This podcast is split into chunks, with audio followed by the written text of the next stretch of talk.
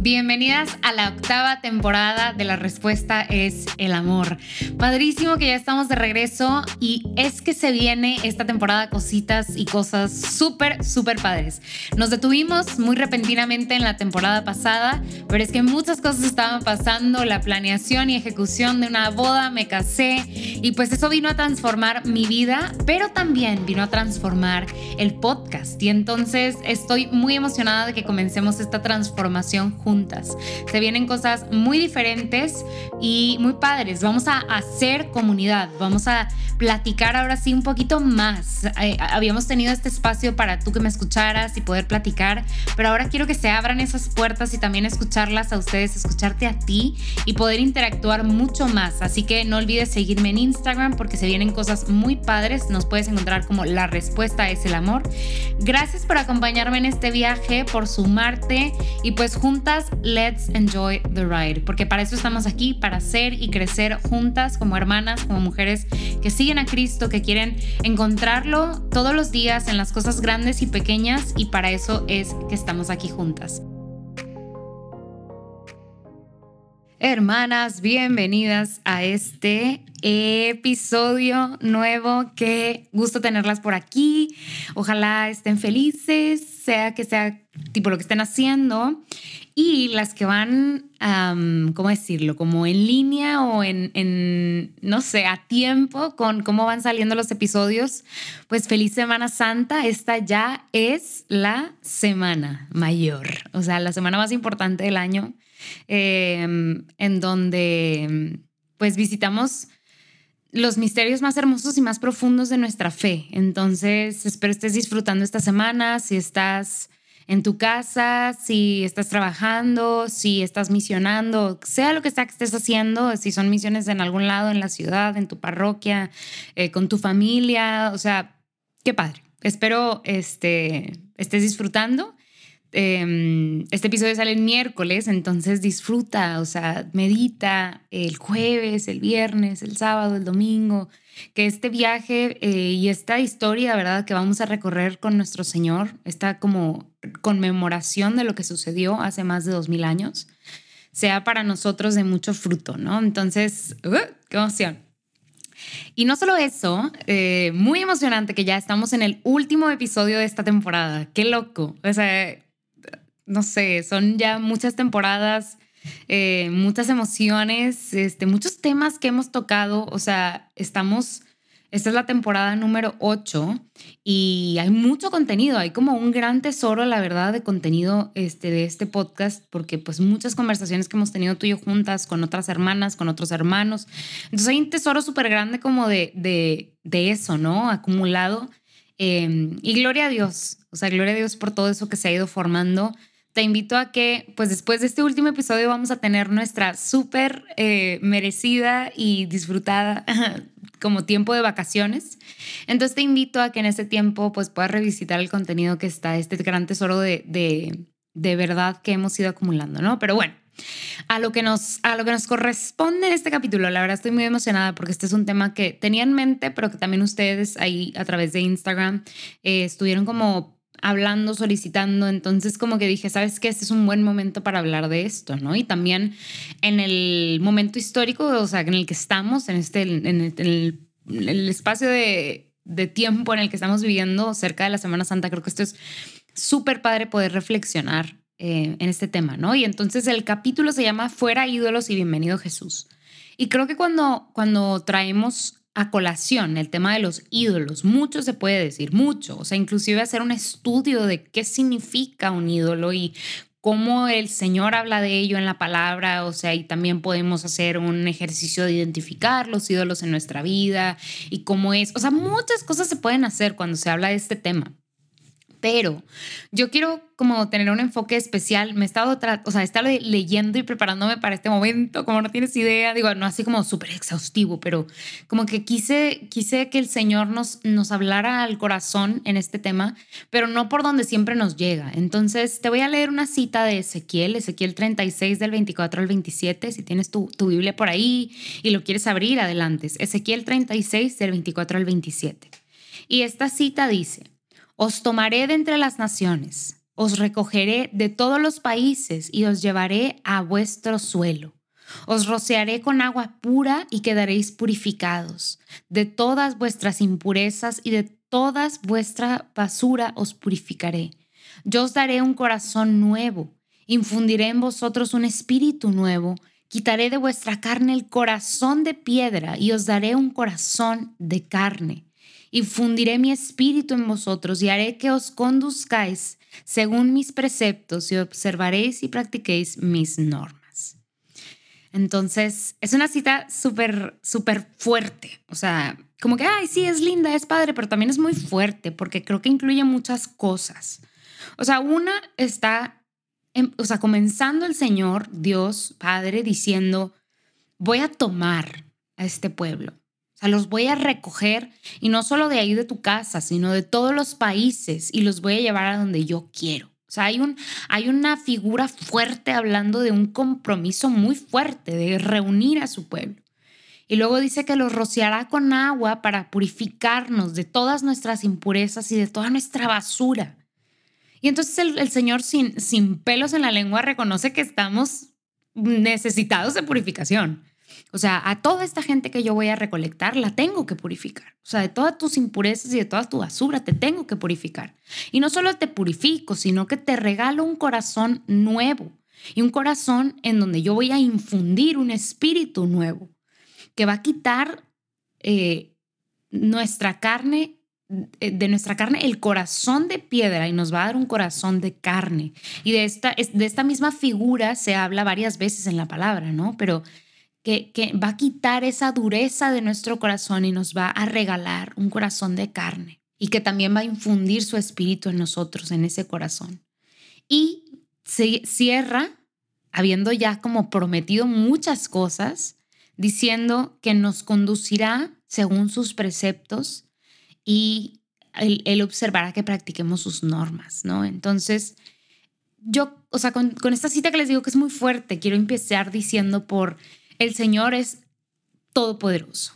El Señor tiene todo el poder y el Señor puede hacer lo que Él quiera.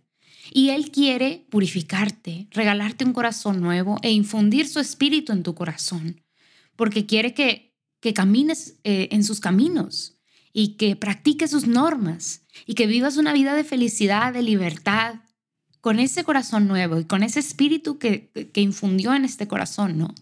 Entonces, creo que esta cita, que es fuerte, ¿verdad? Que, que también nos muestra un, un lado de Dios que es firme y fuerte, nos da mucha luz para hablar de este tema, porque nos dice y nos da esperanza en, en el sentido de no tenemos que vivir ancladas a nuestros ídolos, ancladas a nuestras heridas, ancladas a nuestros huecos, a, a esos vacíos dentro de nosotras, porque Dios Todopoderoso nos va a tomar y nos va a rociar con su agua y nos va a purificar y nos dará un corazón nuevo e infundirá en nuestro corazón un espíritu nuevo. O sea, el Señor aquí está.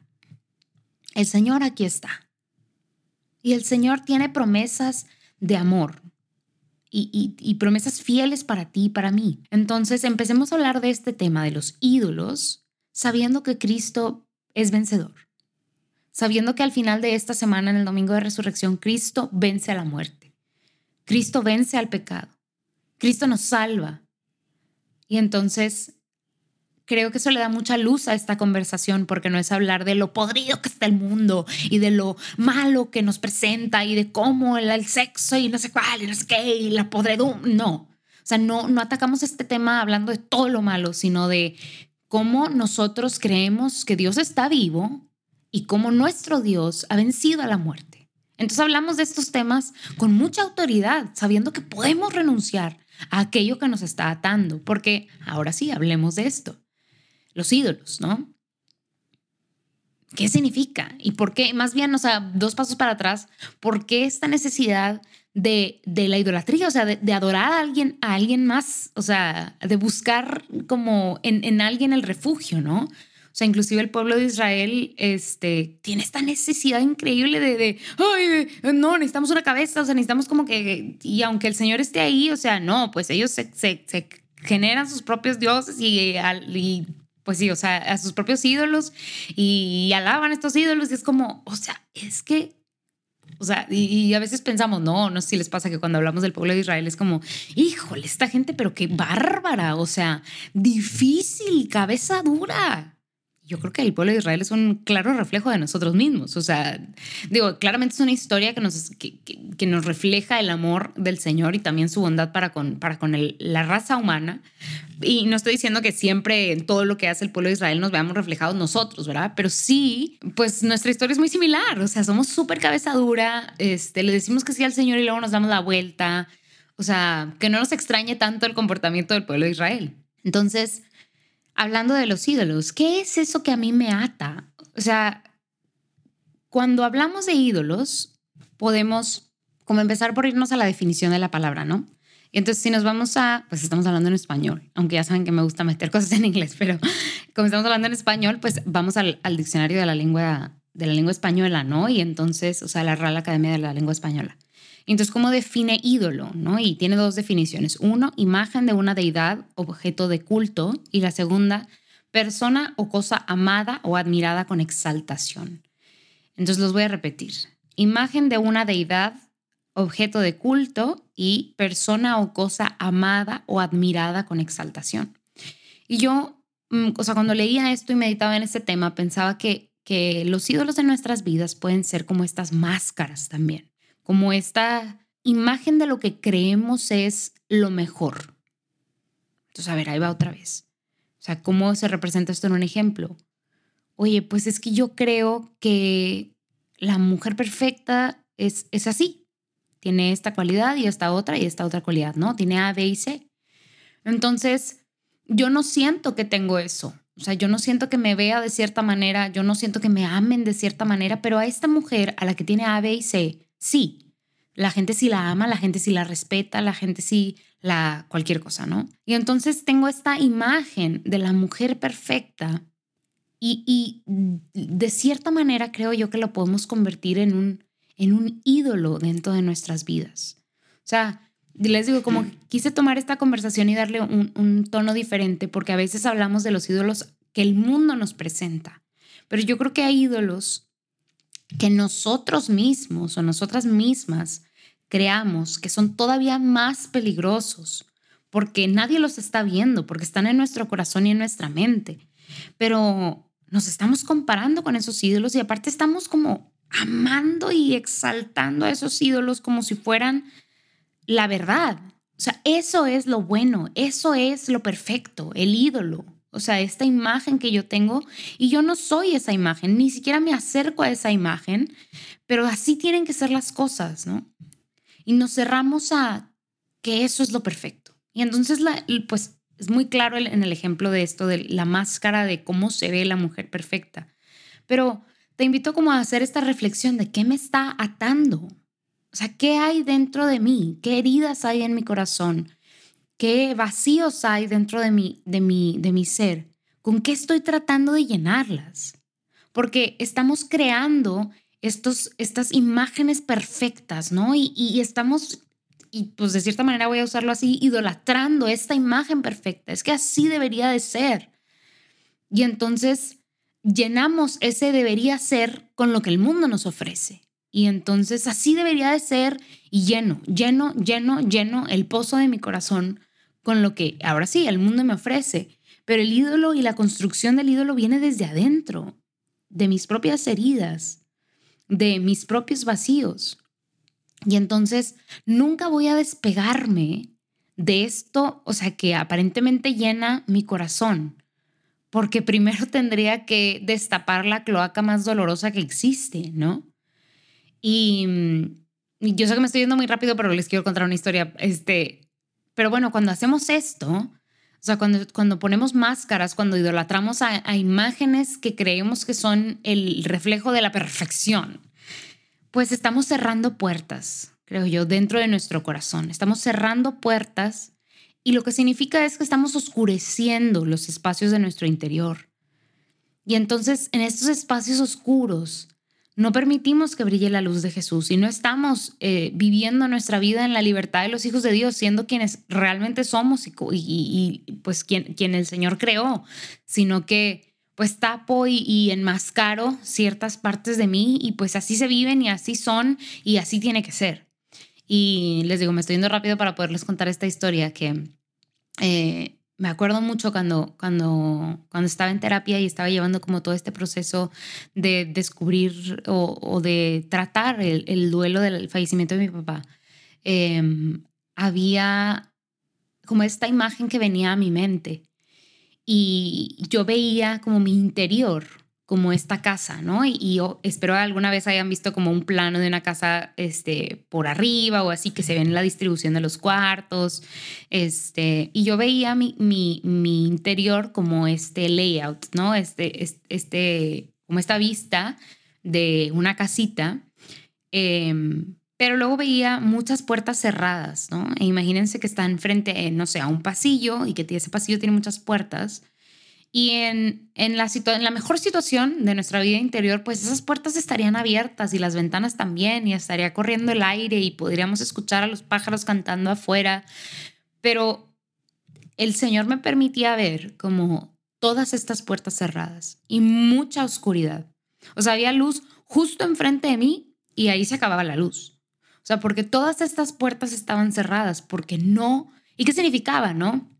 Y yo creo que el Señor, y a través de también de, irlo, de irlo platicando con mi terapeuta, pues todas estas puertas cerradas significaban como áreas de mi vida que así tenían que funcionar. Que eso es lo que tendría que ser y así tenía que funcionar y no teníamos que tocar y así. Y entonces había como una, en lugar de una apertura, pues todo lo contrario, como, como un, una actitud de, de cerrar puertas y de que así tienen que ser las cosas, ¿no?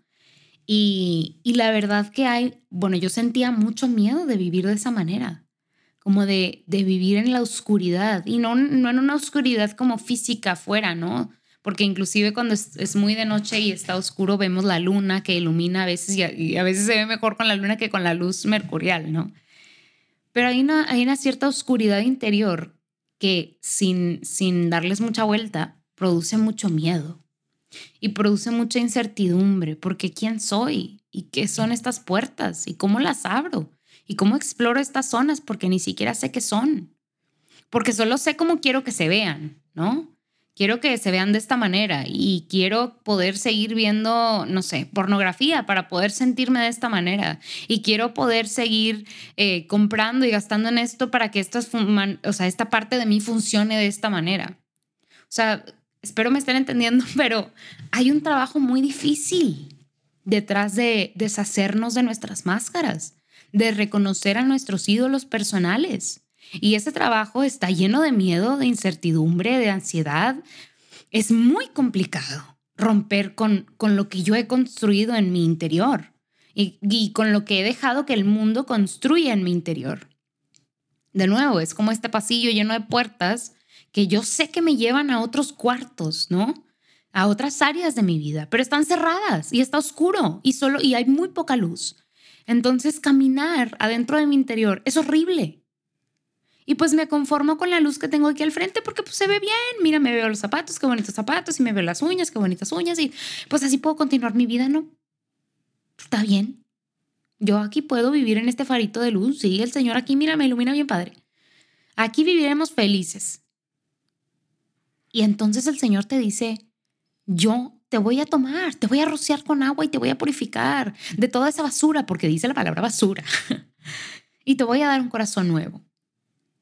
Y entonces ese proceso que es extremadamente complicado, casi imposible de recorrer, el Señor te dice, yo lo recorro contigo y yo lo transformo y yo te convierto en una nueva criatura.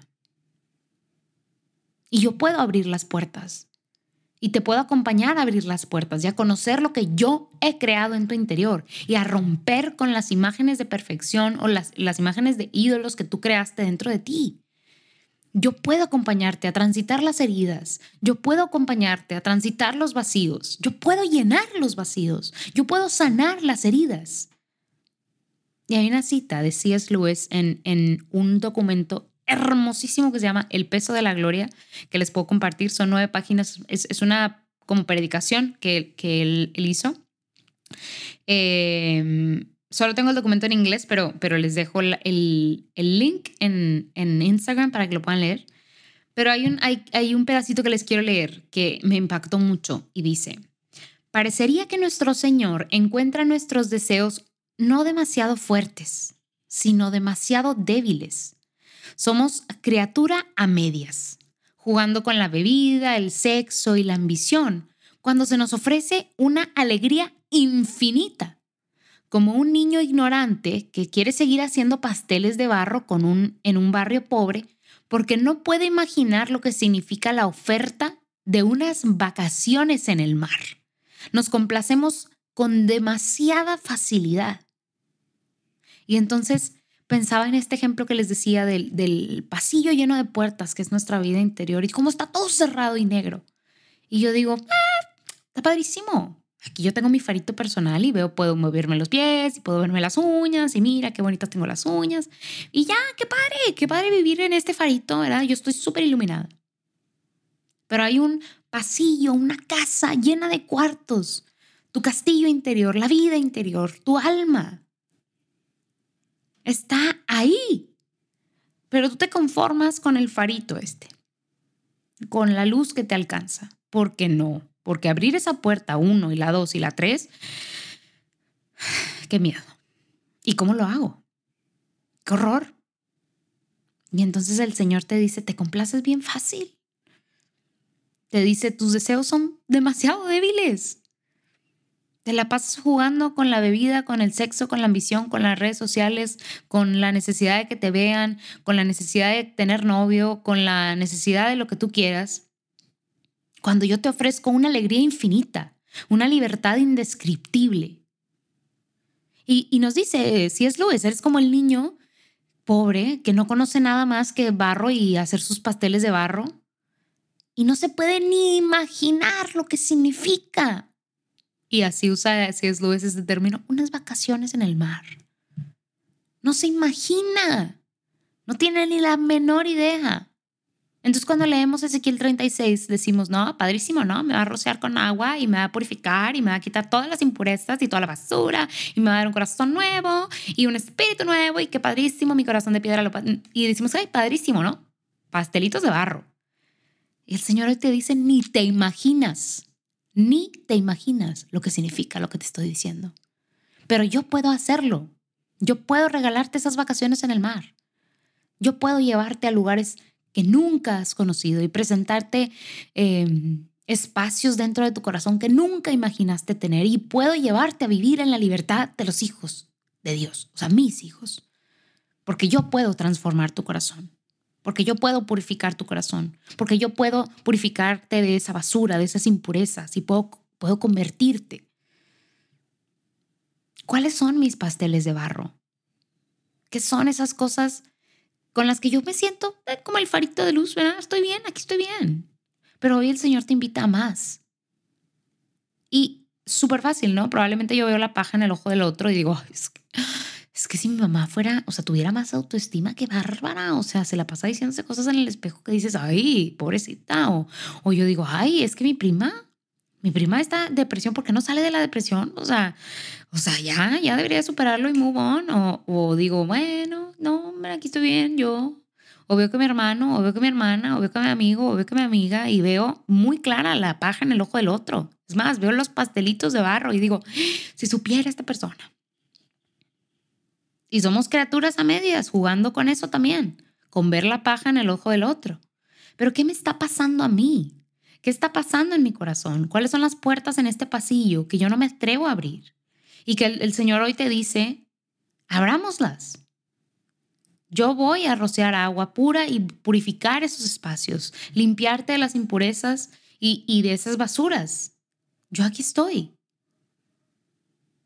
Y quiero atar esto Digo, estamos en la Semana Santa, este, tal vez si estás escuchando esto en otro momento, pues no estás en la Semana Santa. Pero el mismo poder que resucitó a Cristo entre los muertos vive dentro de nosotros. Y sea o no sea el tiempo, el espacio y tiempo de la Semana Santa en el año 2023, la gracia del Señor está aquí con nosotros y podemos clamar a Dios para que para que nos ayude en este momento en el que estamos viviendo. Entonces, quiero invitarte, si estás escuchando esto es, cuando va a salir en la Semana Santa, a que vivas estos días de una manera particular, a que aceptes la invitación del Señor, a que te dejes amar por el Señor, a que, a que medites la pasión del Señor, la muerte del Señor y que mueras tú. Y esos espacios dentro de ti, esas máscaras dentro de ti mueran también. Y a que resucites junto con el Señor. A que hagas vivas las palabras de Ezequiel, las palabras de Dios Padre. Y que el Señor pueda purificar y regalarte un corazón nuevo. Y tal vez no se ve manifestado como obra de magia y al día siguiente y uff, te O tal vez sí, porque el Señor es dueño de todo y puede hacerlo todo. Pero comencemos por aceptar que hay algo dentro de nosotros, que hay ídolos que nos hemos creado en nosotros mismos que pueden morir y que deben morir para que el Cristo pueda resucitar, para que yo pueda también resucitar con esa gracia. Y el, el, doctor Bob Schutz en uno de sus retiros de sanación, hay una oración muy bonita que, que escuché hace poco y la comparto contigo y dice, yo voy a dejar a Dios amarme en los lugares en los que me siento más vulnerable y más dependiente.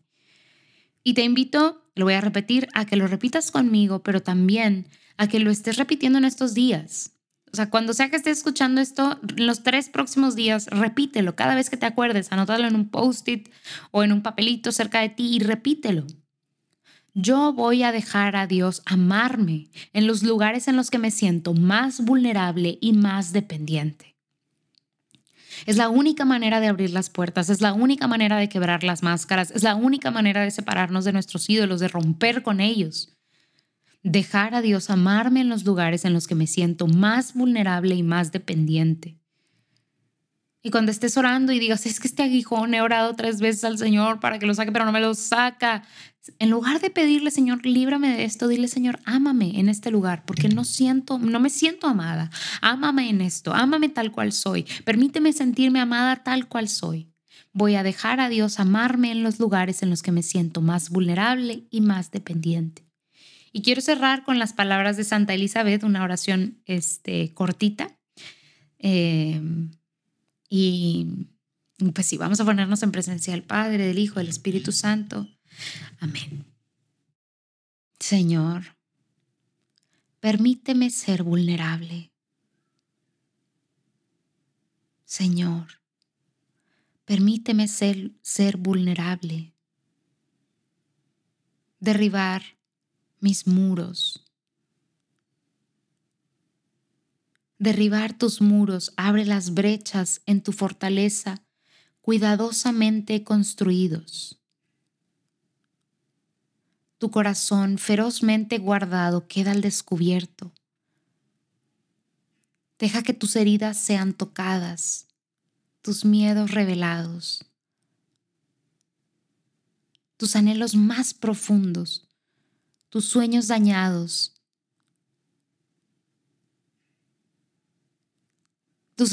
tus, esperanzas más audaces, develadas ante el esposo, que tiene poder para redimirlos, restaurarlos y resucitarlos. Abandona tu independencia y la idea a la que te aferras con tanta fuerza de que puedes hacer cualquier cosa para protegerte y salvarte. Y deja que te ame. Señor, líbranos de creer que podemos hacer cualquier cosa para salvarnos a nosotras mismas, para protegernos a nosotras mismas. Señor, líbranos de nuestra independencia, de creer que estamos separadas de ti. Permítenos ser vulnerables, Señor.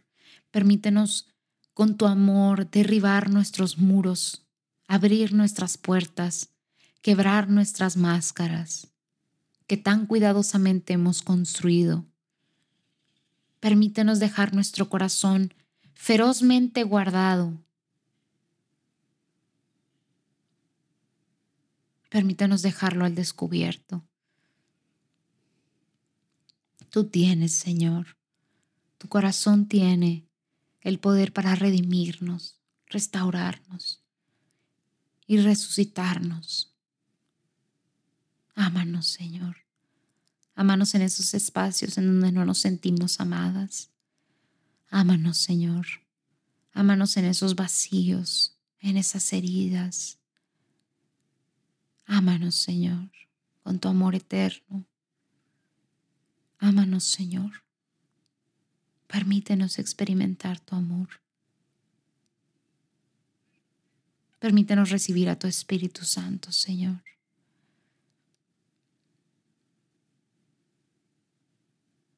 Ámanos, Señor, en los lugares donde nos sentimos vulnerables, dependientes. Amén. En nombre del Padre, el Hijo, el Espíritu Santo. Amén. Uh. Espero hayan disfrutado de este episodio. Espero, si están viviendo esto en la Semana Santa, disfruten muchísimo su Semana Santa y si no, también disfruten mucho estos días en la compañía del Señor. Muchas gracias por acompañarme en este último episodio de la temporada de las respuestas del amor. Gracias por estar aquí, por acompañarme. Vamos a tomar un ligero descanso, como les decía al principio, pero estaremos de regreso. Eh, les sugiero altamente entonces seguirme y seguir al podcast por Instagram, en donde vamos a pues continuar con un poco de contenido, pero también en donde vamos a anunciar cuándo es que estaremos de regreso para la siguiente temporada. Entonces, eh, pues sí, eh, pueden seguir al podcast en arroba respuestas al amor, en donde vamos a tener todo, toda esa información. Eh, si hay algo que ustedes quieran escuchar en el podcast, saber en el podcast, si hay alguien que quieran tener en el podcast, pues adelante. la comunicación está abierta. Pueden hacerlo a través de los mensajes de Instagram y también a través del correo respuestaselamor.gmail.com. Eh, em, lo repito, si, estás en tu, si está en tus posibilidades, te invito a apoyar económicamente al podcast, ponlo en oración y si el Señor así lo quiere, eh, puedes apoyar a este apostolado a sostenerse y crecer a través de una donación única o una donación mensual a través de patreon.com slash respuestas el amor. Toda la información te la voy a dejar ahí abajo. Gracias por estar aquí con nosotros. Nosotros estamos orando por ti, por tus intenciones. Eh, por tus esfuerzos, por tu apostolado. Te pedimos también ores por nosotros para, para que continúe esta obra que con mucho amor eh, le ofrecemos al Señor. Te mando un abrazo muy fuerte.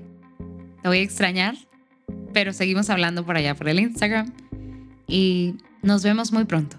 Pase bien.